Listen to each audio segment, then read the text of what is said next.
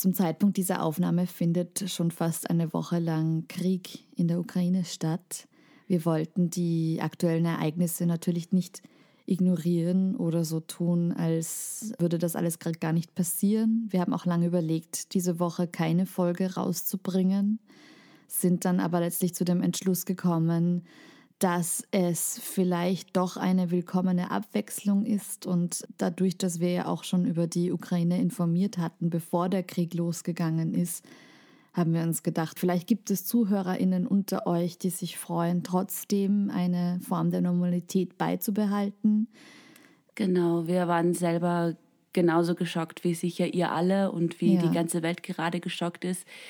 Ihr könnt sicherlich auch am besten selber entscheiden, ob ihr gerade in der Stimmung zu einer Folge seid oder nicht. Wenn ihr Zerstreuung braucht, freuen wir uns, wenn ihr zuhört. Mhm. Wenn, wenn nicht, dann ist es auch völlig okay. Ist das auch völlig okay. Wir haben auch Spendemöglichkeiten und verschiedene äh, aus verschiedenen Hilfsorganisationen auch unten in den Shownotes angegeben. Das heißt, wenn ihr finanzielle Unterstützung leisten wollt für die Menschen in der Ukraine, dann habt ihr ähm, die Klicks, die Links alle unten drinnen aufgelistet. Eine andere Möglichkeit der Unterstützung ist, auf Demonstrationen zu gehen wir wissen alle, diese Demonstrationen werden zwar nicht den Krieg beenden, aber sie sind ein Zeichen der Solidarität und der Unterstützung. Und wir wollen euch außerdem ans Herz legen, auf eure mentale Gesundheit aufzupassen und bei euch zu sein, bei euch zu bleiben und euch nicht zu sehr aufreiben zu lassen von der Situation, so schlimm sie gerade ist. Genau. Und falls ihr Freunde und Familie in der Ukraine habt, dann wünschen wir natürlich und hoffen für euch, dass die weiterhin in Sicherheit bleiben, dass es denen gut geht, Tamara, Anna, Marina, Alexandra, ich hoffe, es geht euch gut. Ich hoffe, ihr seid in Sicherheit. Wir denken an euch. Wir freuen uns auch, dass äh, aus der Ukraine zugehört wurde in der Vergangenheit. Wir sind in dieser Folge im Kopf und im Herzen bei euch. Genau. Ja, und Gut. hoffen natürlich, dass dieses soziopathische Arschloch bald Geschichte sein wird und dass das der kürzeste Krieg aller Zeiten wird. Hier sehen wir zwei Weibsbilder in ihrem natürlichen Habitat. Sie leben in einer Symbiose und stärken sich so gegenseitig. Vibes-Bilder von Bitches und Queens. Na schau, haben wir gleich ganz eine andere Stimmung nach diesem Jingle. hallo, hallo, hallo, hallo. Hallo, hallo, hallo, hallo, hallo. Also nochmal von vorne. Wir sind die Vibesbilder. Mir gegenüber sitzt die fantastische, kluge, aufgeweckte, wird frisch ähm, auf Premiere sein spielende. Das war jetzt kein grammatikalisch korrekter Satz, aber sie heißt Stefanie. Ja, und mir gegenüber sitzt die Vero, die eine atemberaubende, strahlende, umwerfende, inspirierende, espritversprühende und liebenswerte Frau ist. Oh, danke, das kann ich nur zurückgeben. Wir erzählen uns alle zwei Wochen gegenseitig eine Frauenbiografie, also immer eine recherchiert über eine historische Frauenbiografie. Die andere weiß nicht, was sie erwartet. Es geht um Frauen und Frauensternchen aus allen Jahrhunderten, allen Dekaden, allen Kontinenten, allen Winkeln der Welt. Mhm. Und im Anschluss daran unterhalten wir uns dann noch über ein Thema, das im weitesten Sinne von der Biografie davor inspiriert ist und das wir aber sehr wohl beide vorher wussten und recherchiert haben. So eine schöne Zusammenfassung. Ach, Dankeschön. Ja, langsam kann ich es jetzt bei Folge 27. Ja, Wahnsinn, 27. 27, glaube ich, ja, ja, ja. Damn, die Zeit vergeht. Ich, ich habe jetzt auch, eine kleine Anekdote nebenbei, ich habe jetzt auch, ich habe letztes Jahr mit so einem Fünfjahres-Tagebuch, wo man immer nur so eine Zeile hinschreibt, mhm. angefangen und ähm, lese jetzt eben gerade so, was ich immer genau vor einem Jahr gemacht habe. Und ziemlich genau vor einem Jahr haben wir dann unsere ersten Spaziergänge, wo wir über das Projekt geredet haben, gehabt und die ersten Treffen, wo wir irgendwie genauer konzipiert haben, wie das Ganze oh. ausschauen soll.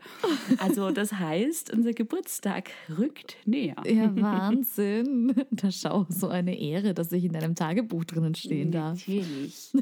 Nur du. Nur ich. Sonst niemand. Kein Gustel, keine Familie. Heute hat sich Vero nicht bei mir gemeldet. Dann bin ich wieder schlafen gegangen.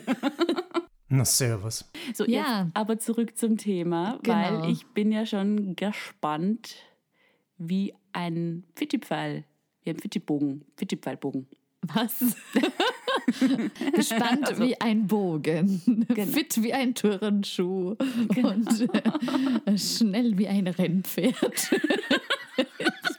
Alter. Ja, fangen wir an jetzt. Okay. Mesdames et Messieurs, nun zum Porträt eines Frauenzimmers, einer Weibsperson, einer Everstochter. Diesmal geht es wieder ganz woanders hin. Und zwar in den Pazifik, ostasiatischer Raum. Unsere diesmalige Bitch Queen kommt aus den Philippinen. Ah. Kurze geschichtliche Background-Infos, die bei mir bitter nötig waren. Ja, bei mir auch. Okay, mir gut. auch. Die Philippinen bestehen aus 7641 Inseln und liegen am sogenannten Pazifischen Feuerring. Gleichzeitig aber auch nahe zum Atlantik, was aus geologischer Hinsicht Taifune und Erdbeben begünstigt. Sie sind aber auch voller fossiler Reichtümer und Heimat einer der reichhaltigsten Biodiversität auf der Welt. Auf den Philippinen lebten vermutlich zuerst eine Vielzahl an Tribunen, Kriegsstämmen und Handelsleuten, die Archipels, wo sowohl durch Plutokratie als auch über Hafen- und Fischhandel Tauschgeschäfte in einer Jadekultur 4000 Jahre vor unserer Zeitrechnung ihren Platz fanden. Vor 60.000 Jahren sind wohl die ersten Menschen auf die Inseln hin emigriert, deren Wurzeln malio-polynesisch waren. Die Inseln wurden in den nächsten Jahrhunderten und Jahrtausenden von einer Vielzahl von Kulturen geprägt. Buddhistisch und hinduistisch. Eine Zeit lang existierten die Inseln unter sich allein wie lauter kleine Staaten. Später wurden sie für Anführer von heutigen Thailand, Japan, China und anderen asiatischen Ländern spannend.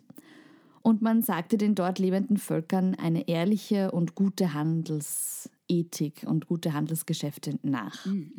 Oh. 13. bis 14. Jahrhundert war dort weitestgehend ein hinduistischer Einfluss. Später gab es kurz unabhängige kleinere Unterteilungen der Inseln.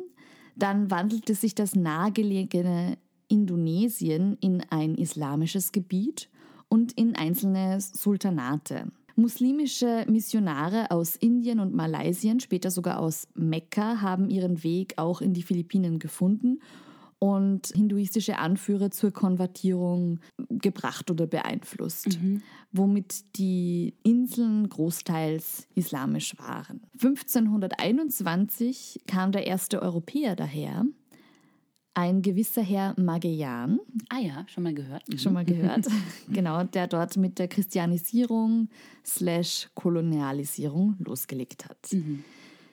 Eigentlich wollte der zu den Gewürzinseln, die sind aber in Indonesien. Also man kann sich auch sehr schön ähm, auf der Weltkarte anschauen, wo der überall hingesegelt ist Ja. und wie er dann eben auf den Philippinen gelandet ist. Ah ja, ja. Hast du noch im Kopf, wie der verstorben ist, der Magian? Nein. Nein. Interessanterweise ist der von einem hiesigen Anführer, also auf den Philippinen, namens Lapu-Lapu zermetzelt worden. Ah, okay. Und es waren auch spanische Kolonialisten, die den Inselstaat in die Philippinen umbenannten, zu Ehren Philipps aus Österreich. Ah.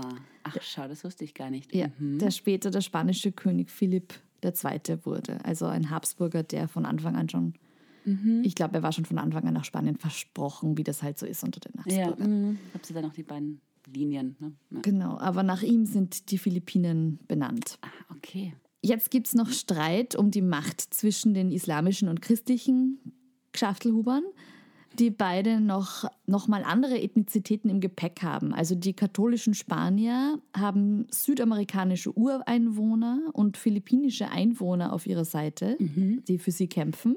Und auf der anderen Seite, auf der islamischen Seite, Malaya, ottomanisches Sultanat aus dem heutigen Somalia, Ägypten, Türkei, Indien und so weiter und so weiter.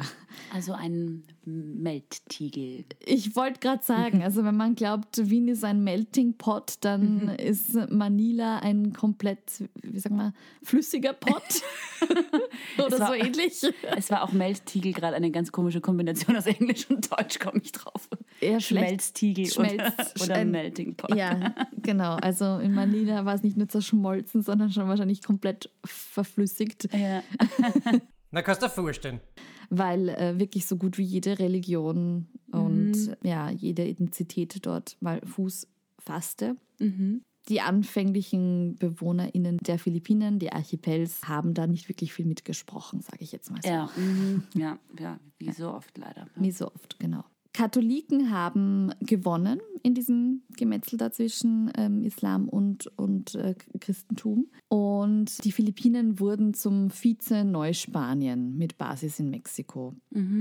Auch heute gibt es dort noch immer eine gewisse kulturelle Nähe zu Mexiko, also ähnliche Speisen, ähnliche Werte und so weiter und Ist so ja auch weiter. Spanisch auch dort eine verbreitete Sprache. Ganz ne? genau, ganz genau. Ja. Ich hatte ja ähm, in meiner sehr frühen Ballettkarriere als Kind äh, hatten wir im Ballettunterricht immer eine Pianistin auch im Raum, die live gespielt hat. Und das war, ähm, die kam von den Philippinen.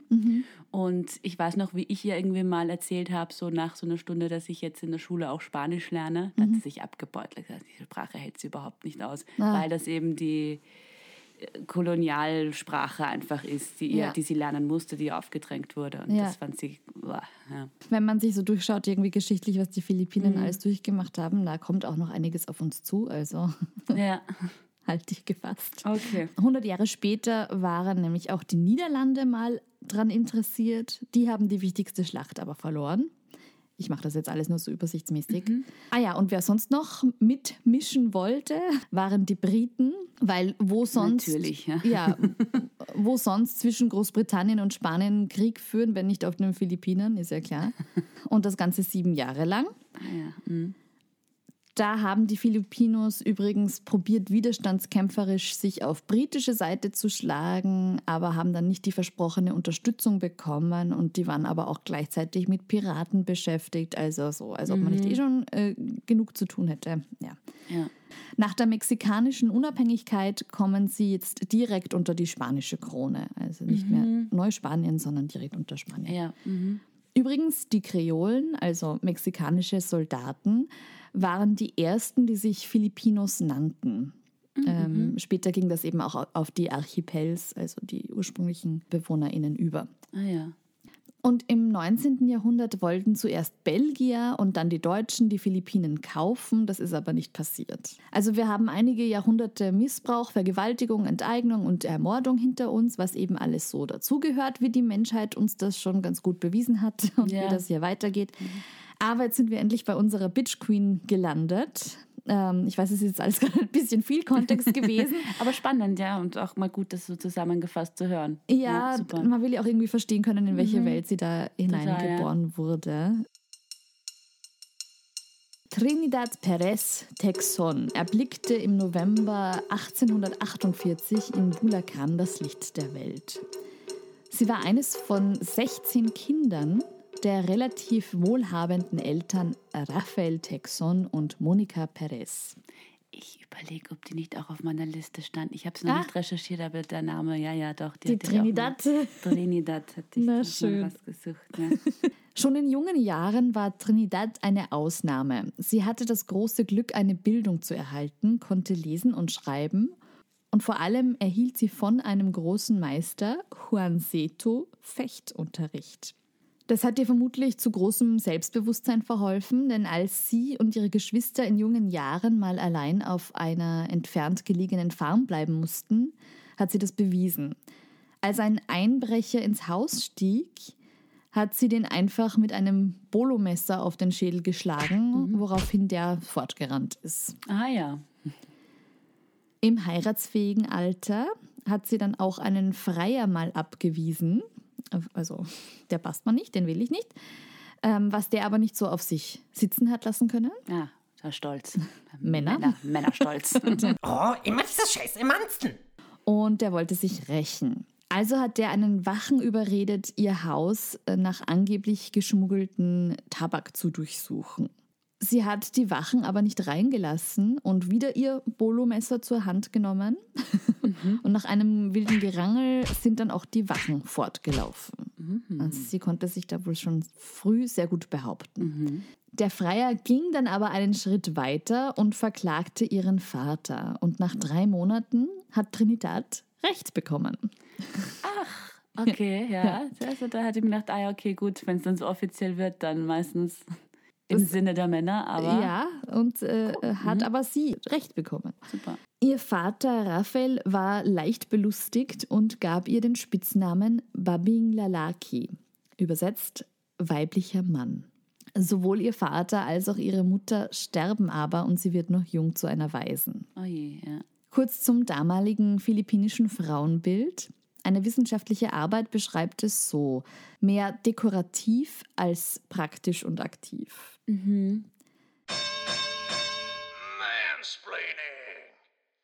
José Rizal, ein Name, den ich gleich nochmal bringen werde, benennt das Ideal einer Frau folgendermaßen. Eine orientale Dekoration, der Blick durchwegs geneigt, eine pure Seele. Wie wir wäre. Wie wir zwei. Pure Seelen mit gesenktem Blick. Und Dekoration. Ja, sehr dekorativ sind wir ja. Ja, finde ich auch. Widerliche Weibsbilder. Ja, allerdings war das nicht immer so, denn beispielsweise antike philippinische Priesterinnen waren Sinnbilder von Macht, Wissen und Prophezeiung. Oft gaben die nämlich vor, wann der richtige Zeitpunkt für einen Kriegsangriff ist und man wandte sich ihnen zu, wenn man ähm, Rat oder Hilfe brauchte oder wenn es halt wirklich um Leben und Tod ging. Gut, wir sind jetzt aber Mitte 19. Jahrhundert und in der philippinischen Zivilbevölkerung brodelt es. Denn, wie wir uns denken können, finden es nicht gerade alle geil, von einem Machtführer zum nächsten geschupft zu werden, sondern die wollen eben auch eine philippinische Unabhängigkeit. Jetzt kommt der vorhin genannte Rizal zurück ins Spiel. Der gründet nämlich eine nationalistische Unabhängigkeitsbewegung namens La Liga Filipina die vorrangig aus Intellektuellen bestand und auf friedliche Art und Weise zu einer Autonomie der meisten philippinischen Inseln kommen und soziale Reformen haben will. Leider, leider wird Rizal aber ziemlich flott nach der Gründung verhaftet und ins Exil geschickt. Im Jahre 1892 bildet sich wieder eine nationalistische Protestbewegung nach dem Vorbild der Liga Filipina. Allerdings gelinde ausgedrückt, nicht ganz so friedlich. also die wollen eine Revolution mit allen Mitteln und waren ein Geheimbund. Der Name Katipunan. Der offizielle Name ist um einiges länger und bedeutet übersetzt höchste und ehrenhafteste Gesellschaft der Landeskinder. Katipunan ist Tagalog für das Wort Gesellschaft. Also wir nennen sie jetzt, ähm, so wie sie bekannt sind, Katipunan. Weil sie dasselbe Ziel hatten, haben die Katipunero auch Rizal dabei haben wollen und es ihm angeboten. Aber dem waren deren Mittel eben nicht ganz recht und äh, hat sich eigentlich von denen distanzieren wollen. Wurde aber ohne seines Wissens zum Ehrenmitglied genannt und gemacht und dafür auch später von den Spaniern exekutiert. Ach Gott. Ja, zach, gell? Sag, ja. Ich hab's nicht gewusst, wirklich. Echt? Aber er gilt auch heute Gut noch gemeint, als aber- Mhm. Nationalheld in den Philippinen. Der Katipunan unter Führung von Andres Bonifacio, der interessiert uns jetzt. Ja, hallo, schöne Frau. Unsere Trinidad blieb nicht unverheiratet, sondern hat mit 19 Jahren geheiratet und zwei Kinder bekommen, Sinforoso und Desiderio. Ich sag's gleich von Anfang an dazu, weil ich leider kein genaues Datum habe. Ähm, beide ihre Kinder starben. Oh je. Die nächsten Jahre verbringt Trinidad gemeinsam mit ihrem Ehemann damit, in Manila Meeresfrüchte, Fisch, Hummer und auch Rinder anzukaufen und wieder zu verkaufen. 1893 wird sie Rätin einer Freimaurerloge für philippinische Frauen. Du hast aber sicher schon eine Idee, womit die gute Trinidad jetzt liebäugelt. Mit der Unabhängigkeit. Genau, mit Katipunan. Es gibt da jetzt nach heutigem Stand Meinungsverschiedenheiten der ForscherInnen, ob es denn eine separate Formation nur für Frauen gab. Tatsache ist, man kann nicht so easy peasy rein in diesen Geheimbund. Man musste auf jeden Fall Frau, Tochter oder Schwester eines Katipuneros sein, wie auch Trinidads Mann. Also sie hat es geschafft. Ah ja. Mhm. 1895, da ist sie bereits 47 Jahre alt, wird sie offiziell ein Teil der Katipunero. Frauen haben sie meistens darin unterstützt, indem die Feierlichkeiten vorgaben, sangen und tanzten, während die Männer eine geheime Sitzung abhielten. Man hat sie auch als Spione eingesetzt und so neue Mitglieder rekrutiert. Wo Trinidad aber wieder mal einzigartig ist, sie will erstens nicht nur im Hintergrund mithelfen und zweitens auch das männliche Aufnahmeritual. Als erste und einzige Frau unterzeichnet sie ihren Eid auch mit Blut. Ah, Also okay, das das ist ist, das Ritual. Genau, das ist dieses Ritual. Mhm, Okay. Sie war auf der Seite der Männer vorne eben mit dabei und äh, trug deren traditionell männliche Uniform. Ah ja. In der kommenden Zeit begibt sich Trinidad wieder und wieder für die Catipunero in Gefahr. Zweimal stahl sie Waffen, zuerst von einem Gericht, dann von einem Gefängnis. Kurz darauf wurde sie von einem Komplizen verraten, aber rannte den Wachen wieder mal davon. Das hat sie irgendwie drauf gehabt. Und machte sich gleich wieder daran, Provision zu flauchen. Bei einem kritischen Punkt wurden sie und einige andere Catipunero dabei gefunden, Essen zu sichern, woraufhin sie sich in Windeseile auf den Boden warf und so tat, als wäre sie gerade von einer äh, Kugel getroffen worden und stellte sich tot. Ah, okay, ja, ja. Und in dem Moment, wo sich die Soldaten weggedreht hatten, wo sie weggeschaut haben, ist sie ins hohe Gras geschlupft und reingekrabbelt und so davon geschlichen und ist ihnen so entkommen. Oh, abenteuerlich. Ja, listig und abenteuerlich Ja. war sie auf jeden Fall. Wieder ein anderes Mal war sie bei Auskundschaftern dabei, die die Schusswaffen von einem Gefängnis in San Isidro versteckten. Soldaten hielten sie gefangen und fragten sie aus.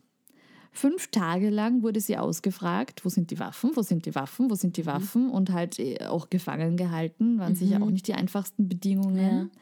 Aber sie haben null Infos von ihr bekommen. Es wird nichts preisgegeben. Also sie war treu, Treu und standhaft. treu und standhaft. Und dann war die Zeit irgendwann gekommen und die Revolution hat offiziell begonnen. Der Katipunan führte Krieg gegen die spanischen Machthaber.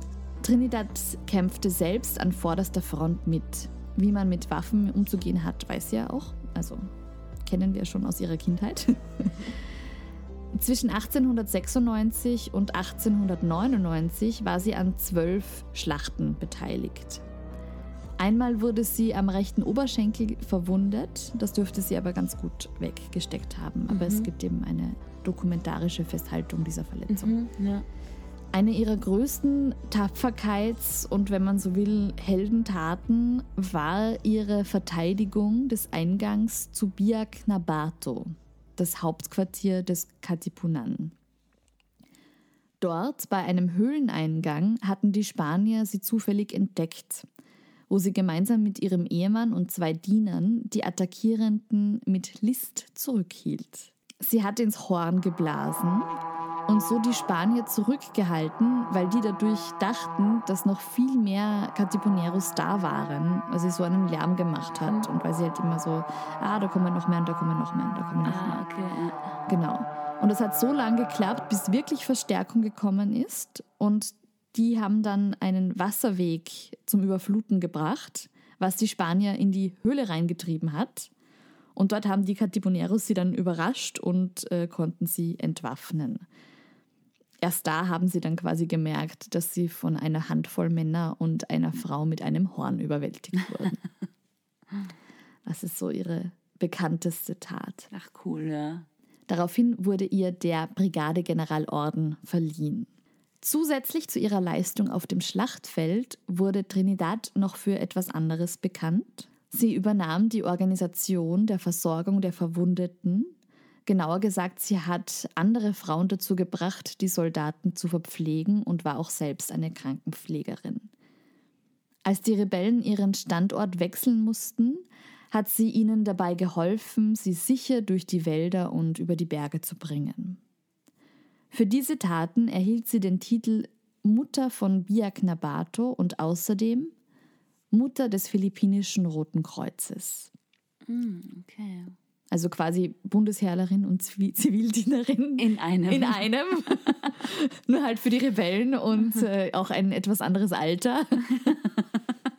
Den Titel Mutter von Biak Nabato hat sie übrigens von einem Herrn Aguinaldo, damals ein Katipunan-General. Die Revolution war zunächst eigentlich ganz erfolgreich, aber dann kam es zu internen Machtkämpfen und der Aguinaldo ließ den Begründer Bonifacio töten, woraufhin die Spanier wieder Aufwind hatten und den Katipunan wieder zurück in die Höhlen von Birgnabato trieb. Aguinaldo erhielt Amnestie und ging ins freiwillige Exil nach Hongkong. 1899 gaben die Spanier endlich die Philippinen aus ihrer Hand, aber nicht in die Unabhängigkeit, Sondern. sondern welche Weltmacht fehlt uns jetzt noch? An die Amerikaner. Ah. Weil der spanisch-amerikanische Krieg von den Amis gewonnen wurde. Die Filipinos wurden natürlich wieder nicht gefragt und wollten, oh Wunder, nicht alle kooperieren. Ja. Und jetzt wird es ein bisschen sehr messy. Also zuerst sind die Amerikaner auf der Filipino-Seite. 1898 kehrt Aguinaldo nach Manila zurück und hofft auf amerikanische Unterstützung seiner Revolution. Die Spanier kapitulieren aber nicht vor den Filipinos, sondern nehmen die Befehle jetzt irgendwie nur von den Amis. Im Dezember kommt es zum sogenannten Pariser Frieden, wo unter anderem auch die Philippinen jetzt gegen Geld komplett an die USA gehen. Ein Jahr später überquert ein philippinischer Soldat eine Brücke aus amerikanischem Territorium und dann erschießt der Amerikaner den Filipino, woraufhin jetzt auch die gegeneinander Krieg führen. Ja. Also die Filipinos gegen die Amerikaner. Ja. Und die Amerikaner brennen Dörfer nieder und massakrierten sie und haben wilde Sachen dort gemacht. Oh, Wahnsinn. Ja, laut Wikipedia starben geschätzte 250.000 bis eine Million philippinische Zivilisten. Also richtig arg. Wahnsinn. Ja. Ähm, die Gräueltaten und Kriegsverbrechen wurden auch vom Roten Kreuz bestätigt. Also es dürfte Ja. heftig zugegangen sein. Offiziell gilt Aguinaldo als erster und jüngster Präsident der Philippinen 1899 bis 1901, also wo es dann irgendwie als Philippinen genannt waren, aber es war ja noch nicht unabhängig. Ja, ja. Er ist eine sehr kontroverse historische Figur, weil er hat ja auch quasi den ersten Anführer des Katipunan umbringen lassen und es ist irgendwie auch, ja, wie gesagt, sehr kontrovers. Seine Frau Hilaria übrigens auch eine hochinteressante Bitch Queen. Die wurde auch der erste Vorstand des philippinischen Roten Kreuzes. Ah, okay. Mhm. 1902 war der Krieg vorbei, endlich, und die Philippinen wurden zu einer amerikanischen Kolonie. Immer noch nicht frei. Trinidad, unsere Bitch Queen, gab sich auch geschlagen und war jetzt wahrscheinlich auch schon zu erschöpft und müde und zu fertig, weiter zu kämpfen. Wie alt war sie jetzt? War sie ja sicher schon in, den, in ihren 50ern oder so? Ja, 54, also in ihren 50ern. So Mitte 50er. Mitte Okay, 50, ja. Mhm. genau. Nach dem Krieg machte sie mit dem Verkauf von Meeresfrüchten weiter. Ihr erster Ehemann verstarb, ihr zweiter Ehemann verstarb und auch ein drittes Mal heiratete sie und auch der verstarb. Staub. Zufall? Ja, ich glaube, die hat es einfach schwer getroffen, Ja, was das betrifft. Weil ja. ums, also ich meine, das ist wild zerfetztes Land und Ja, ja, Krieg und, Krieg äh, und auch- Brutalität überall. Ja. ja, die medizinische Versorgung auch nicht immer die beste. Also ihre Eltern verstarben, ihre Kinder sind jung Mhm. verstorben, ihre Ehemänner alle gestorben. ja, stimmt. Also du musst dich auch an irgendwas festhalten und ich glaube, dann ist halt die Idee, dass die Philippinen endlich unabhängig werden, wahrscheinlich umso wichtiger für sie Ja. geworden. Ja. Oh my god, she's gonna die! Trinidad selbst starb 1928 als 80-Jährige im Krankenhaus. Obwohl sie die Philippinen nicht mehr unabhängig erlebte, war sie bei dem amerikanischen Versprechen zur Unabhängigkeit noch am Leben. Ah, Es war okay, 1916. Auch vom amerikanischen Roten Kreuz wurden ihre Taten als Pflegerin anerkannt. Sie wurde in einem Mausoleum für Veteranen der Revolution in Manila begraben. Am 4. Juli 1946 wurden die Philippinen formal in die Unabhängigkeit entlassen. Die USA ließen sich aber vertraglich die Fortdauer der wirtschaftlichen Abhängigkeit für 28 Jahre garantieren. Also in Wirklichkeit eine sehr junge Unabhängigkeit. Ja, das stimmt, ja. Philippinen waren ja auch bis zur heutigen Zeit in den Medien. Ähm, da gab es ja immer wieder mal Vorwürfe der Präsidenten, auch einer Präsidentin. Wie soll ich sagen, ein politischer Fleckerlteppich nach wie vor. Das- Ich finde es auch immer so krass, wenn man sich überlegt, wie kurz das eigentlich in Wahrheit jetzt her ist, dass Länder von der Kolonialmacht befreit wurden. Es ist Ja, ja, ja. ganz oft, dass das wirklich einfach erst im 20. Jahrhundert passiert ist. Nach dem Zweiten Weltkrieg, ja. Ja. Na, kannst du dir vorstellen. Das war das Leben unserer heutigen Bitch Queen. ja, aufregendes Leben, Mhm. aufwühlend. Genau. Ja, auch eine spannende Schere zwischen kämpferisch und Kampf für die Una- Unabhängigkeit und dann aber eben Nächstenliebe, Pflege, ja, soziales Engagement. Meine Fresse, die war aber mutig. inspiriert durch Trinidads Taten als Pflegerin und die Anerkennung des Roten Kreuzes möchten wir im zweiten Teil über humanitäre Hilfsorganisationen sprechen. Bitte, nicht schon wieder Feminismus. Bevor die liebe Stefanie jetzt gleich mit dem Internationalen Roten Kreuz beginnt, möchte ich vorweg kurz dazu sagen, dass es ja zum Glück schon viele dieser Organisationen gibt. Wir werden auch kurz auf die Kritik der Hilfsorganisationen eingehen, also keine Sorge. Aber wir können natürlich nicht auf alle Hilfsorganisationen eingehen. Ja, ja. Also das würde hier komplett den Rahmen Es sprengen. gibt wahnsinnig viele, Ja. auch wahnsinnig viele große. Ja, genau. Also das heißt, wir nehmen jetzt zum Beispiel Amnesty International nicht dazu, obwohl die nicht minder wichtige Arbeit leisten, sondern wir haben uns gedacht, wir ähm, kümmern uns hier mal vorrangig um medizinische Versorgung. Das heißt, wir gehen auch nicht näher auf einzelne Minderheiten oder andere Gruppen ein, aber vielleicht oder hoffentlich kommt das ja mal in einer anderen Folge. Ui. Ich habe recherchiert zum Internationalen Roten Kreuz beziehungsweise zur Roten Halbmondbewegung oder das gibt, wir werden hören, es gibt ja noch weitere Unterteilungen. Das Internationale Rote Kreuz, ich nenne es jetzt am Anfang mal so, ne, besteht aus mehreren Untergruppen. Einerseits das Internationale Komitee vom Roten Kreuz, die Internationale Föderation der Rotkreuz- und Rothalbmondgesellschaften sowie die nationalen Rotkreuz- und Rothalbmondgesellschaften. Also zum Beispiel das äh, österreichische Rote Kreuz oder wie wir jetzt auch gehört haben, das philippinische Rote Kreuz. Das sind einfach dann die Die nationalen nationalen Bewegungen. Bewegungen. Genau. Angefangen hat das aber in der Schweiz, oder? Also Angefangen hat es in der Schweiz Ja. auf Anregung von Henri Dunant. Ich glaube, die Geschichte ist die, dass er am Kriegsfeld nämlich nicht nur die Soldaten des eigenen Landes, sondern eben alle Verwundete betreut und verpflegt hatte, oder? Genau, ja. Und hat eben dann auch, also dadurch hat das Rote Kreuz auch irgendwie so ein, auch dieses Symbol einfach so einen Sonderstatus. Dazu auch später nochmal mehr, weil es halt wirklich auch so ein Schutzzeichen ist. Aber es ist das, die umgedrehte Es Schweizer ist die Flagge. Es ist die umgedrehte Schweizer Flagge, genau, Eben. eben, wegen Henri Dunant. ja, als Ähm, Ehrung. Als Ehrung, genau. Ja. Mhm. Es geht eben um, um die Hilfe, auch um die Hilfe in Kriegen, wo man allen hilft, allen Verletzten, egal welche Partei. Das heißt, Ja, von welche- welchem Land, welche von welchen- politischen Zugehörigkeit. Genau, egal welche politischen Zugehörigkeit, egal welche Seite des Kampfes, des Krieges. Mhm. Das heißt, es ist eine ausschließlich humanitäre Mission und die basiert auf den Prinzipien der Unparteilichkeit, der Neutralität und Unabhängigkeit, der Schutz des Lebens und der Würde der Opfer von Kriegen und innerstaatlichen Konflikten.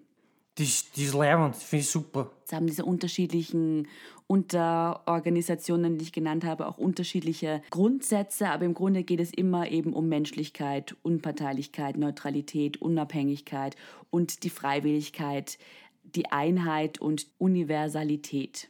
Der erste Wahlspruch des Internationalen Komitees vom Roten Kreuz lautete Inter arma caritas, zu Deutsch inmitten der Waffen Menschlichkeit. Es kam dann später noch der Zusatz per humanitatem ad pacem, das heißt zu Deutsch durch Menschlichkeit zum Frieden. Ja.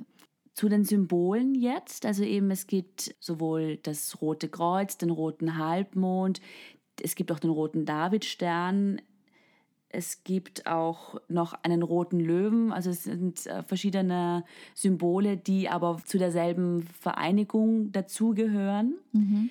Es kam dann als erste, ich will es jetzt nicht Abspaltung nennen, aber als erste zwei, als Nebensymbol, Nebenorganisation der rote Halbmond dazu. Das ist passiert im russisch-osmanischen Krieg in den 1870er Jahren. Und da hat das Osmanische Reich dann anstelle des Roten Kreuzes den Roten Halbmond verwendet, da die osmanische Regierung der Meinung war, dass das Rote Kreuz das Was religiöse, Christliches. was Christliches ist und das religiöse Empfinden der Soldaten verletzen würde. Mhm. Macht Sinn.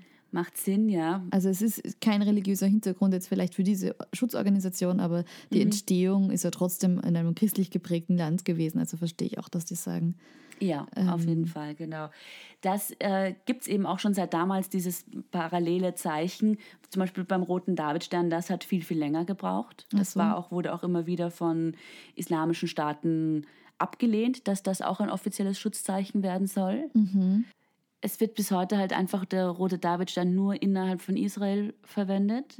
Und bei internationalen Einsätzen wird der rote Kristall verwendet, was so eine Raute ist, die so auf einer Spitze steht. Ja, Teilweise auch in Kombination mit dem Davidstern drinnen, aber es wird, also es ist halt wirklich Israel das einzige Land, wo das Symbol verwendet wird.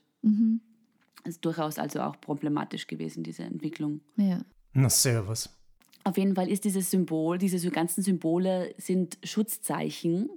Das heißt, dass die auch im Kriegsfall Institutionen, aber auch Personen, die das Rote Kreuz tragen, nicht bombardiert werden dürfen nach der Genfer Konvention. Das heißt, ähm, deshalb haben dann auch zum Beispiel nicht reine Rotkreuz-Institutionen zum Beispiel dürfen das Rote Kreuz tragen, sondern zum Beispiel auch Lazarette oder Krankenhäuser, ja? weil dann auch irgendwie klar ist, in, der, in einer Bombardierung, in einem Kampfeinsatz sind das Einrichtungen, die einfach verschont werden müssen. Außer natürlich, man vergeht ähm, Kriegsverbrechen. Dann, Ja, genau. Das, also da sich drüber hinwegzusetzen, ist ein Kriegsverbrechen. ja. Das Rote Kreuz wird aber auch von Staaten mitfinanziert, oder? Soweit ich das weiß, sind das nicht nur Spenden. Genau, genau. Es wird durch staatliche Zuschüsse von diversen Regierungen finanziert und auch von Behörden, aber eben auch durch Spenden von Privatpersonen, von Firmen, von anderen Institutionen.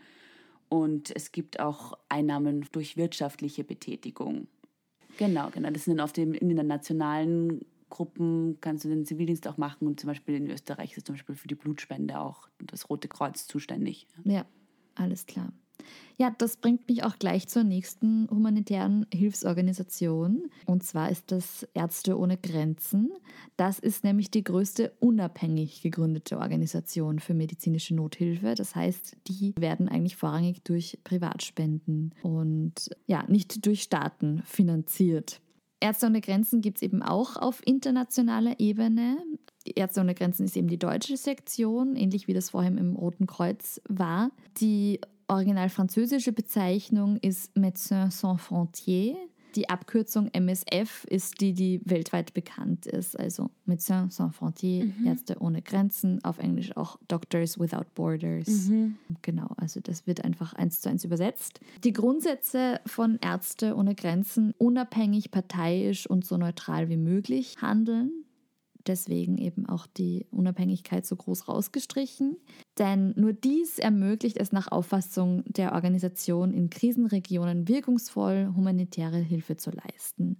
Was für Ärzte ohne Grenzen auch wichtig ist, ist das sogenannte Witnessing, also Zeuge sein, lapidar übersetzt im Rahmen der medizinischen Nothilfe, ähm, weil es, also es eine extrem wichtige Aufgabe ist. Witnessing, das bedeutet, auf Völker in der Not aufmerksam zu machen, also wenn man das selber miterlebt. Ähm, berichtet wird über das, was Mitarbeiter vor Ort sehen. Mögliche Aktionen sind zum Beispiel Gespräche mit Verantwortlichen, Lobbying oder öffentliche Aufklärungskampagnen. Und die haben einfach auch nochmal einen anderen Zugang zum Begriff der Neutralität im Vergleich zum Roten Kreuz, weil äh, Ärzte ohne Grenzen eigentlich da entstanden ist, dass ein Arzt eben fürs Rote Kreuz ins Ausland gegangen ist und manche Leute eben nicht immer so 100% fair war, wenn man das so sagen kann. Also wo halt sagen, okay, es gibt einfach Häuser, da brennt es gerade gröber und man muss sich einfach anderen Dingen zuwenden und man muss irgendwie das Politische mit einbeziehen. Und da sind dann eben Ärzte ohne Grenzen entstanden. Genauer gesagt, im, während des Krieges gegen Nigeria, da war Frankreich das einzige Land, das die Bevölkerung der Biafra unterstützte. Da gab es eben eine Reihe französischer Ärzte, darunter auch Bernard Kouchner, der Gründer von Ärzte ohne Grenzen, die für das französische Rote Kreuz freiwillig dort waren und eben in Krankenhäusern und Nahversorgungszentren im belagerten Biafra arbeitete. Dabei wurden sie Zeugen, wie Zivilisten ermordet wurden oder eben auch verhungerten. Er hat viele Kinder gesehen, die infolge der Hungersnot sterben mussten. Und daraufhin hat er nach seiner Rückkehr nach Frankreich ähm, stark kritisiert und hat auch gesagt, man muss die nigerianische Regierung auch kritisieren und hat damit eben aber auch gleich das Rote Kreuz kritisiert, weil er gesagt hat, so neutral können wir nicht bleiben, wir müssen was tun, weil die machen was falsch. In mehr als 70 Ländern betreibt die Organisation medizinische Hilfsprojekte und bildet eben teilweise die Mitarbeiter im Land auch vor Ort. Ärzte ohne Grenzen kam man auch einmal scharf unter Kritik und zwar im Jahr 2018. Da gab es einen Sexskandal der Entwicklungsorganisation Oxfam und dann sind sie eben draufgekommen, dass es auch bei Ärzte ohne Grenzen Fälle von sexuellen Übergriffen gab. 18 Beschuldigte sind seither entlassen worden. Auch, auch krass, ne? So, also dann so als Helfer wohin zu kommen und das dann auszunutzen. Ich meine, es ist eine Riesenorganisation. Ja, ja, nein, da finde ich ehrlich gesagt 24 Fälle gar nicht so krass. Ich finde ich es jetzt auch nicht so krass. Nein? Also Ja. ich finde auch eben, dass was, also was Ärzte ohne Grenzen einfach leistet und auch wie die Leute sich da freiwillig in Lebensgefahr begeben. Ich finde das schon eine sehr bewundernswerte Organisation und äh, voller Respekt den Leuten, die dort freiwillig arbeiten. Ich habe es jetzt auch einfach so gemeint, dieses, also ganz einfach dieses Motiv, und das ist nicht Ja, nur auf Ärzte ohne, stimmt, ohne ja. Grenzen, aber einfach dieses so woanders in ein Krisengebiet als Retter, Retterin, Heldin irgendwie hinzugehen und dann irgendwie, weiß ich nicht, ich kann mir schon vorstellen, mit einem Gottkomplex dann da irgendwie plötzlich das Gefühl zu bekommen, dass einem was zusteht, ist natürlich irgendwie ja. krass auch. Ja. Ja, ja, natürlich. Wird nicht nur bei Ärzte ohne Grenzen sein und wie gesagt, Ja, ähm, also es der gibt Großteil natürlich- der Leute, glaube ich, auch, die sich für soziale Arbeit begeistern und das machen wollen, dass, der, dass die das auch schon aus reinen Hintergedanken machen. Aber Auf jeden Schafe, Fall. Kann bitte einmal irgendjemand an die Frauen denken? Seither gibt es natürlich auch nochmal viel schärfere Beobachtungen Ja. und denen geht es halt wirklich darum, medizinische Versorgung Ja, und eben ja. auch Aufklärung zu verbreiten. Und das finde das finde ich auch toll, was sie machen. Sicher eine Organisation, die das auch eben im Vergleich zu anderen Firmen oder so zum Beispiel, das jetzt weniger das Interesse hat, so etwas unter den Teppich zu kehren, sondern so etwas Genau. aufzudecken und auch einfach auszumerzen. Weil du das gesagt hast, mit sie begeben sich in Gefahr. Also ich wollte jetzt nicht näher drauf eingehen, aber eben weil du es ausgesprochen hast, habe ich gedacht, ich sage es nochmal dazu. Also Ärzte ohne Grenzen begeben sich wirklich in Lebensgefahr für ihre humanitäre Arbeit, von Beschießungen bis über Entführungen bis über Verleumdungen, also was da schon alles abgelaufen Mhm. ist und was da lebensbedrohlich alles ist, das ist schon nochmal was anderes, was man da auf sich nimmt Auf jeden Fall, ja, ja. womit Ärzte ohne Grenzen und auch alle anderen Hilfsorganisationen, die heute genannt wurden und werden, auch sehr helfen, sind Statistiken, so lustig sich's anhört. Aber Zahlen zu haben und zu wissen, wie aufgeklärt sind unsere Menschen in diesen Ländern, es gibt so und so und so viele Fälle, ähm, wo finden Epidemien statt, das ist extrem wichtig, das durchzuführen, weil du dann halt einfach gezielter helfen kannst. Ich gehe noch mal kurz auf die Webseite von Ärzte ohne Grenzen ein. Da haben sie nämlich ihre Charta auch ausgelegt. Die möchte ich gerne zitieren. Ärzte ohne Grenzen hilft Menschen in Not, Betroffenen von natürlich verursachten oder von Menschen geschaffenen Katastrophen sowie von bewaffneten Konflikten ohne Diskriminierung und ungeachtet ihrer ethnischen Herkunft, religiösen oder politischen Überzeugung. Das hätte sich früher keine traut. Im Namen der universellen medizinischen Ethik und des Rechts auf humanitäre Hilfe arbeitet Ärzte ohne Grenzen neutral und unparteiisch und fordert völlige und ungehinderte Freiheit bei der Ausübung ihrer Tätigkeit. Unsere MitarbeiterInnen verpflichten sich, die ethischen Grundsätze unseres Berufsstandes zu respektieren und völlige Unabhängigkeit von jeglicher politischen, wirtschaftlichen oder religiösen Macht zu bewahren. Als Freiwillige sind sie sich der Risiken und Gefahren ihrer Einsätze bewusst. Sie verzichten auf das Recht, für sich und ihre Angehörigen Entschädigungen zu fordern, außer denjenigen, die Ärzte ohne Grenzen zu leisten imstande ist. Zehn Prinzipien sind hier auch nochmal angeführt auf der Webseite. Erstens, die medizinische Arbeit steht im Vordergrund. Zweitens, Berichterstattung als notwendiger Teil der Arbeit. Drittens, Achtung der medizinischen Ethik. Viertens, Verteidigung der Menschenrechte. Fünftens, Bewahrung der Unabhängigkeit. Sechstens, Unparteilichkeit, ein Gründungsprinzip. Das habe ich vorhin eben auch nochmal beschrieben. Siebtens, Neutralität. Achtens Verantwortung und Transparenz. Neuntens Freiwilligkeit und zehntens Vereinscharakter. Man kann auch ähm, auf der Webseite sich die Hilfsprogramme ansehen und aktuelle Berichte sofort runterladen und anschauen. Griechenland hier beispielsweise, die Flüchtlingshilfe auf Samos und in Athen sowie der Covid-19-Einsatz wurden mit 992.000 Euro aus Österreich finanziert. Ich habe jetzt noch kurz recherchiert zu einer österreichischen Organisation, und zwar zur Volkshilfe. Ist hierzulande auch jedem ein Begriff und bekannt, ähm, ist auch international im Einsatz, wobei natürlich schon Hauptsitz einfach Wien, Österreich ist. Ja. Die Volkshilfe ist eine gemeinnützige und überkonfessionelle Wohlfahrtsorganisation, die soziale und sozialmedizinische Einrichtungen und Projekte plant, errichtet, betreibt und unterstützt wurde im Jahr 1947 gegründet in Wien, das heißt also in der Nachkriegszeit in der direkten Nachkriegszeit und die Aufgaben konzentrierten sich damals auf die Beseitigung der Hungersnot, auf die Arbeitslosigkeit und auf mhm.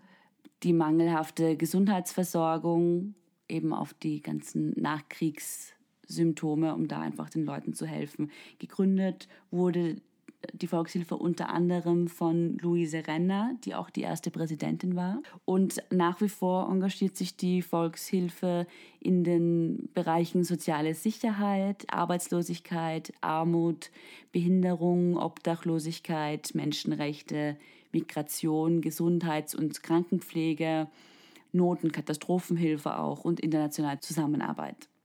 Genau, also mit dem Hintergrund der derzeitigen Ukraine Situation haben wir eben die Volkshilfe auch mit reingenommen, weil die auch sehr viel Arbeit in die Richtung leisten. Ja, zurzeit ist die Volkshilfe, wie gesagt, eben auch international aktiv und äh, in folgenden Ländern und Regionen präsent, in Albanien, in Serbien, im Kosovo, Haiti, Indien, Moldau, Nepal, Philippinen auch, Ukraine auch, Westsahara und Nordirak. Genau, einen Verein möchte ich heute noch gern kurz erwähnen und zwar ist es die UNICEF. UNICEF bedeutet United Nations International Children's Emergency Fund, also der Fonds für die Nothilfe von Kindern der Vereinten Nationen. 1946 gegründet worden, zunächst um Kindern in Europa eben auch nach dem Zweiten Weltkrieg zu helfen, ähnlich der Volkshilfe. Unterstützen 190 Staaten bei der Hilfe von Kindern und Müttern in den unterschiedlichsten Bereichen. Immunisierungen und Krankheitsprävention, Behandlung von Kindern und Müttern mit HIV, unterernährte Kinder zu helfen, Hygieneversorgung, Bildung, Genau, und in Notsituationen eine schnelle Antwort auf Katastrophen zu geben.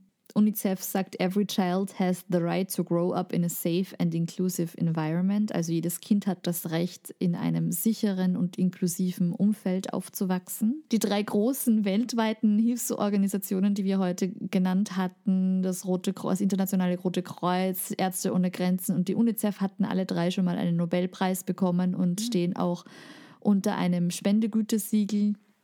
Das heißt, man versucht natürlich darauf zu achten, dass äh, eben, wie wir vorhin schon genannt hatten, Transparenz wichtig ist, dass das Geld eben wirklich auch an Menschen geht, die das brauchen und die das wertvoll nützen. äh, nichtsdestotrotz sind wir ein kritischer Podcast und müssen uns auch mal ganz kurz mit der Kritik auseinandersetzen. Und da berufe ich mich auf einen Artikel von einem Magazin namens Internationale Politik. Dass sich sowas nicht schämt. je mehr Geld zur Verfügung steht, desto mehr neue NGOs schießen dann irgendwie auch aus dem Boden, die dabei helfen wollen, das Geld auszugeben. Also es gibt einen riesig großen Markt für gemeinnützige Arbeit. Hier wird es salopp Moralwirtschaft genannt. Und leider ist es oft so, dass die Bedürfnisse der leidenden Menschen hinter den Bedürfnissen der Organisationen rangieren wenn sich die Prioritäten der SpenderInnen ändern, dann ändern sich leider auch die Prioritäten der NGOs. Lassen die Spender jemanden im Stich, dann tun das dann eben auch die NGOs. Also das ist irgendwie eine der größten Kritiken, dass man eben dem Geld hinterher rennt. Leider ist es auch nicht so, dass die NGOs überall dorthin gehen, wo die Hilfe am nötigsten ist. Also ein Viertel aller international gespendeten Hilfsgelder gehen an die, in die ärmsten Länder der Welt nur ein Viertel. Der überwiegende Teil fließt in Staaten, in denen die Geberländer wirtschaftliche oder politische Interessen haben. Ach, okay. Es ist leider bei vielen Sachen so, dass eben das, das mit der Aufmerksamkeitsspanne Ja. der, der Zuseher irgendwie zu tun hat. Sicher auch, weil einfach so natürlich die Nachrichten sich irgendwie überschlagen ja? und dann immer wieder was, aber eben die Konflikte gehen halt irgendwie weiter, auch wenn sie nicht mehr Präsent sind, ja. sind. Ja. Aber dementsprechend kommen dann eben auch oft die Gelder. Und äh, hier wird als Beispiel Katastrophengebiet Haiti gebracht, die halt sagen, okay, man hat irgendwie gesagt, um da halt wirklich einen ordentlichen Hilfseinsatz und Wiederaufbau des Landes zu ermöglichen, müssten die Spender sich für ein Jahrzehnt oder noch länger zur Unterstützung verpflichten. Das ist aber praktisch jedoch nie der Fall. Also da hilft man die ersten zwei Jahre, wenn überhaupt, und pulvert da ein bisschen rein und dann werden sie sich selbst überlassen. Also das ist das, was eben in, stark in Kritik steht, dass wenn Fehler gemacht werden oder Missbrauch passiert, dann ja, müsste man Konsequenzen setzen und jemanden zur Verantwortung ziehen können. Sie profitieren von der derzeitigen Finanzierungs- und Kontrollstruktur und haben daher keinen Anreiz, Veränderungen herbeizuführen. Der Hilfssektor muss glaubwürdige Sanktionsmechanismen einführen, ist jedoch momentan lediglich von Selbstverpflichtung und von deren eigenen Verhaltenskodex reguliert. So dieser Artikel. Womit ich mir zum Beispiel auch immer leicht tue, wenn ich halt irgendwie Spenden verschicke oder halt Spendengelder einreichen möchte, dann schaue ich eben auch auf gewisse Gütesiegel, die zumindest sagen, okay, ähm, wir finden, dass diese Organisation jetzt sich neutral und transparent verhält, dass die wichtige Arbeit trägt und dass der, das meiste Geld eben wirklich in, in ordentliche Dinge fließt. Da gibt es zum Beispiel das österreichische Spendengütesiegel. In der Schweiz gibt es dann beispielsweise auch das CEVO. Gütesiegel. Ja, ich denke auch, dass man einfach, also eben mit diesen, anhand dieser Gütesiegel sich ganz gut orientieren kann, dass man natürlich auch einfach selber recherchieren kann online, wem möchte ich etwas spenden oder welche Organisation wähle ich, weil die am ersten meinen Zugang da auch irgendwie teilt. Da kann man sich auf jeden Fall informieren. Ja. Man muss sich einfach selber organisieren. Man kann sich aber durchaus, denke ich, darauf verlassen, dass gerade die großen Namen, die großen Organisationen, dass die schon transparent arbeiten und dass die auch nicht umsonst einen guten Ruf haben und die auch regelmäßig überprüft werden, so sei es auch nur durch Journalisten oder Journalistinnen. Wir werden euch auf jeden Fall alle, die wir vorgestellt haben und vielleicht noch die eine oder andere Organisation, die wir gut finden, in unseren Show Notes verlinken, auch gerade eben im Hinblick auf den Die Krieg, Ukraine, ja. auf den Krieg in der Ukraine, der gerade stattfindet. Wir rufen dazu auf, zu unterstützen und zu helfen, wo es geht in dieser Situation gerade. Wenn man kann, natürlich. Man fühlt sich auch irgendwie, finde ich, immer gut, wenn man dann. Es ist auch irgendwie für das eigene Wohlbefinden irgendwie auch so ein, so ein Ding, wenn man irgendwie am Ende des Monats ein Briefchen hereinflattert und sagt, äh, danke für Ihre Spende, dieses Monat haben wir das, das, das geschafft. Ja. So. Und es ist, wenn das, sollte das noch irgendwie der letzte Ansporn sein, es zu tun, es ist auch steuerlich absetzbar. ja, genau. Ja, das werden die meisten wissen. Aber ja, passt natürlich vorrangig auf euch selbst auf. Fühlt euch nicht schlecht, wenn ihr kein Geld habt, das ihr spenden könnt. Also das soll natürlich auch nicht das Ziel sein. Ja, fühlt euch auch nicht schlecht, wenn ihr euch nicht 24/7 mit der Krise gerade beschäftigen könnt und wollt. Das ist nur gesund. ne? Ja. Heiter weiter, mit Optimismus voran, mit, mit viel Elan voran und wenn wir was tun können, wenn wir irgendwas teilen können, wenn wir noch irgendwie was, wenn uns noch was einfällt, dann sind wir sicher da. ich glaube, wir sind alle irgendwie ein bisschen mit der Situation überfordert und hoffen halt, so gut es geht, zu helfen, wenn es irgendwie möglich ist. Ja, ich würde sagen, damit sind wir beim Ende unserer heutigen Folge angelangt. Richtig. Vielen Dank für das tolle Vibesbild, das du vorgestellt hast. Gerne, gerne. Für deine ganze Recherchearbeit. Ja, danke, dass du mir zugehört hast. Sehr, sehr gerne. Uns bleibt es nur noch, euch darauf hinzuweisen, wie ihr denn auch uns unterstützen könnt. Auch was für eine Überleitung. ja, aber wir haben es ja am notwendigsten. Wir haben es am notwendigsten gerade. Wir brauchen aber gar nicht viel. Wir brauchen nur eure Likes und eure Liebe. Ja, das wäre schön. Das wäre schön natürlich, wenn ihr uns ein paar Sternchen schenken möchtet. Eine Bewertung auf den Plattformen, auf denen ihr uns gerade hört. Genau, ihr könnt uns abonnieren, das hilft uns auch sehr. Und ihr könnt auch bei einigen Plattformen, so zum Beispiel bei Spotify, wenn ihr die Glocke anklickt oder auch auf YouTube gibt es die Glocke, dann werdet ihr auch immer informiert, wenn eine neue Folge da ist. Und ähm, dann verpasst ihr uns auch einfach nicht. Feedback und Kritik ist auch immer willkommen, sowohl positiv als auch natürlich negativ. Wenn ihr euch gedacht habt, ach, ich wäre mit dem Thema ein bisschen anders umgegangen oder ihr habt jetzt gerade ganz was Wichtiges weggelassen. Das kann natürlich passieren, wir sind nur Menschen und sind hier, wie gesagt, auch keine. Historikerinnen. Ja, ich, also es kann Also gut nicht wegen, sein. nicht wegen Historikerin, sondern wegen Menschen. Sprich nur für dich. Ja, oder- nein, du bist eine Göttin, ich weiß es. Bist du deppert, ist scharf. Aber ich meine nur, es ja kann auch, natürlich auch immer sein, dass uns Fehler passieren oder ähm, dass uns irgendwie was dazwischen gekommen ist, was so nicht ganz stimmt. Dementsprechend berichtigen wir das natürlich auch gerne. Am besten könnt ihr das tun, wenn ihr an uns beide schreibt per E-Mail unter der Adresse info at vibesbilder-podcast.com. Genau. Ihr könnt uns auch über Instagram erreichen, da sowohl unsere Beiträge sehen, als uns auch private Nachrichten dorthin schicken. Das ist vibesbilder.podcast, da findet ihr uns, das ist unser Account. Und ihr findet auch alle Links in den Show Notes, da haben wir einen schönen Linktree. Da könnt ihr uns überall finden, wo wir noch sind. So ist es, genau, genau. genau, genau. Liebe Vero, ich wünsche dir einen wunderschönen Tag und viel Spaß bei der Schnittarbeit. Ich danke dir. Ich wünsche dir eine wunderschöne Premiere. Dankeschön. Stefanie spielt ja bald Gott des Gemetzels. Ja. Müssen wir ein bisschen Eigenwerbung machen. Ja, gerne im Weinviertel. Wer einen Ausflug ins Weinviertel nach Guntersdorf machen will, noch im März an den Wochenenden spielen wir im Theater Westliches Weinviertel im TWW den Gott des Gemetzels. Und ich darf das erste Mal in meiner Karriere mich auf der Bühne übergeben. Stefanie speibt, Prädikat sehenswert. Damit können wir doch die Folge optimal beenden. Also Genau, mit den Bildern in eurem Kopf jetzt. mit diesen wunderschönen Bildern lassen wir euch zurück. Ihr lieben Bitches und Queens da draußen. Lasst es euch gut gehen. One, two, three, jump!